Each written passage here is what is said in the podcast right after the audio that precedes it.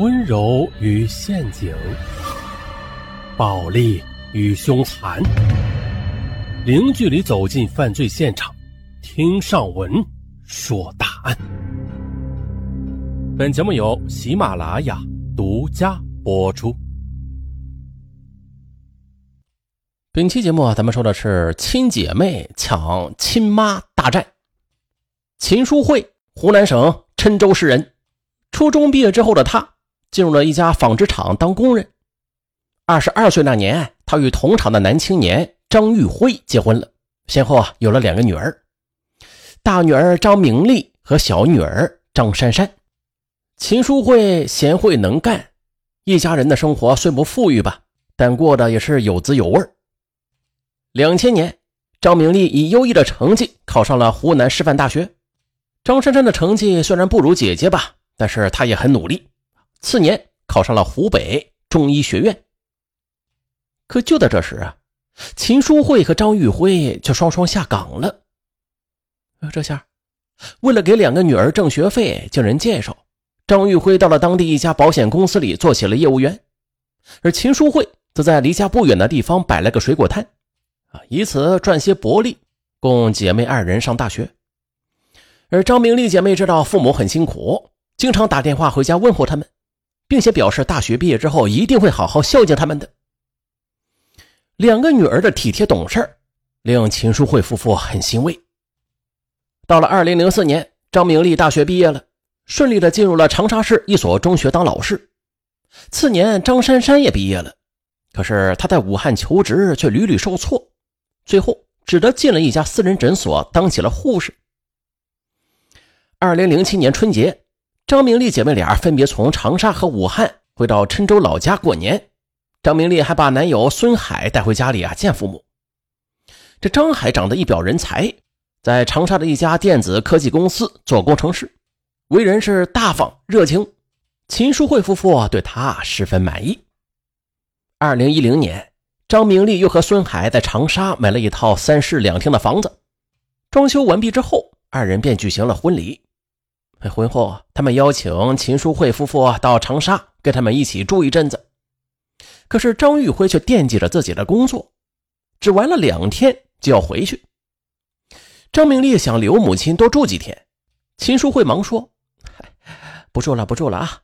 你爸连饭都不会做呢，我是真的不放心他一个人在家里。”张明丽有点发愁：“妈，您这一步也离不开家，那以后怎么带外孙呢？”孙海的妈妈早就去世了，他爸爸的身体也不好，这样就肯定不能帮我们带孩子了。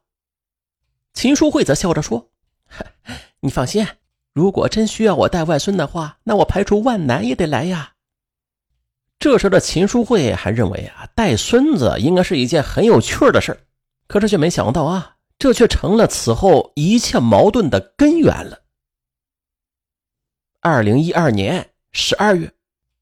张明丽生下儿子鹏鹏，临产前一周，张明丽被让孙海去郴州将父母接到了长沙。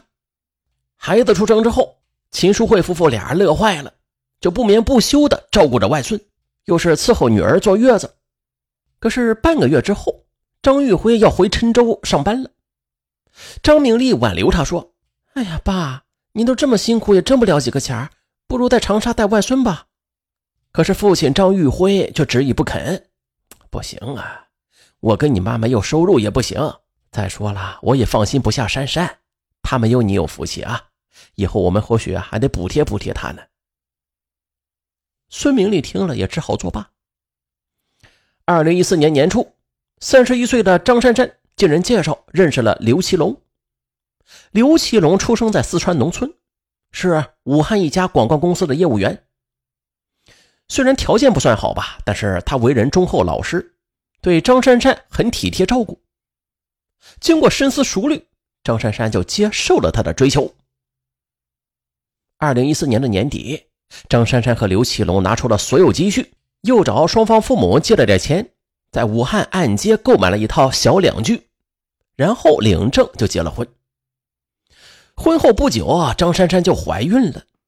丈夫刘奇龙就把父母从老家接来照顾妻子，可哪知啊，张珊珊和公公婆婆合不来，再加上生活习惯不同，她也吃不惯婆婆做的饭。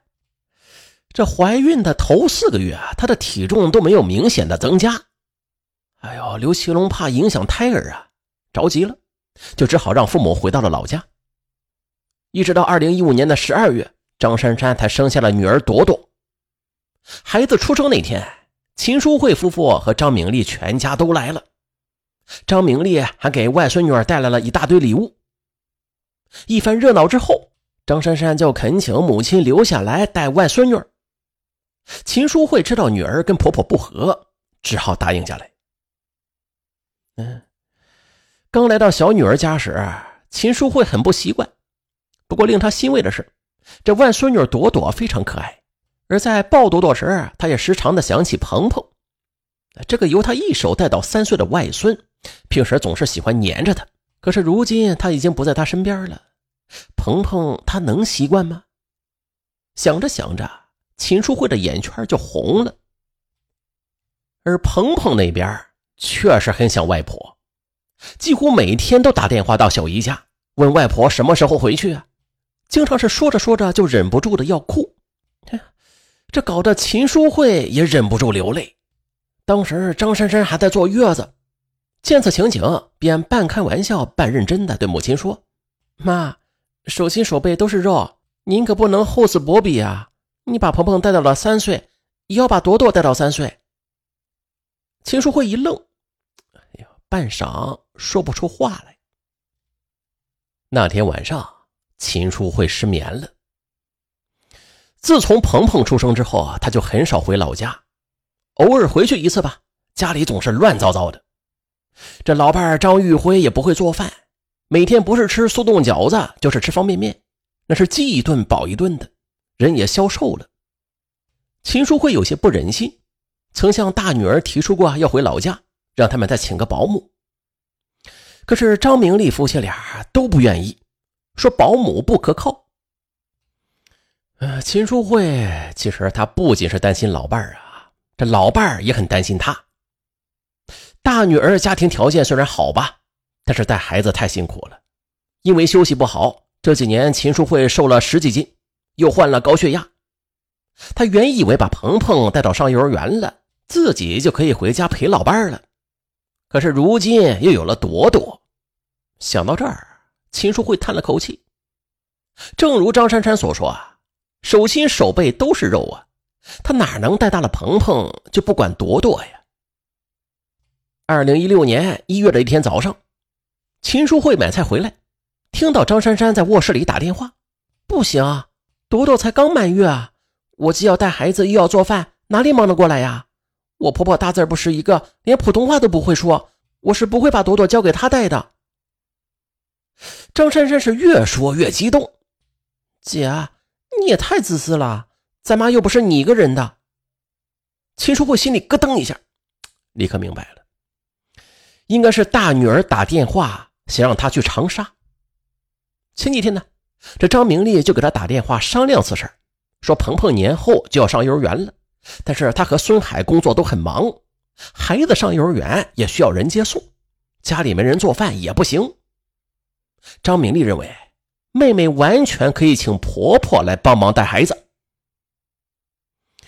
而当时秦淑慧很犹豫，她知道小女儿肯定不愿意让她走的，现在。又听见两个女儿在电话里争吵，秦淑慧的心里很不是滋味她突然就想到啊，两个女儿都曾经承诺要为父母尽孝养老，可是如今他们这样争着抢着，这是为了尽孝吗？怎么现在自己越看越像是一个免费的保姆啊？